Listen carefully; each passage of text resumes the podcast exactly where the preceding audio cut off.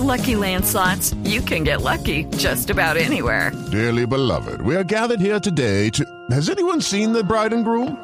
Sorry, sorry, we're here. We were getting lucky in the limo and we lost track of time. No, Lucky Land Casino, with cash prizes that add up quicker than a guest registry.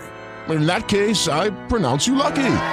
Play for free at LuckyLandSlots.com. Daily bonuses are waiting. No purchase necessary. Void were prohibited by law. 18 plus. Terms and conditions apply. See website for details.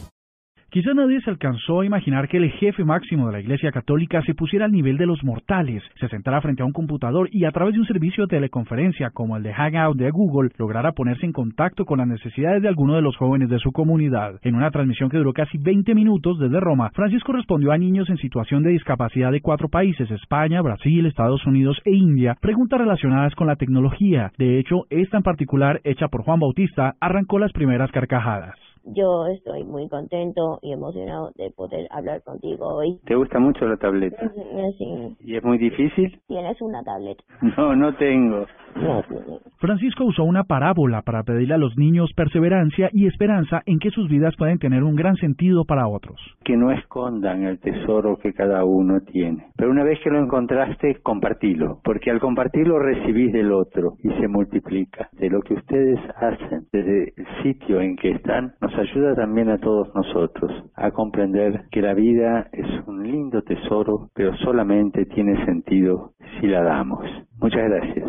Como a ellos, el Papa se refirió al papel de los jóvenes en Colombia como gestores de la paz que se está negociando en el país. Para los jóvenes de Colombia, solamente les quiero decir que la única palabra justa para el día de hoy es paz. Todo lo que hagan por ello es poco.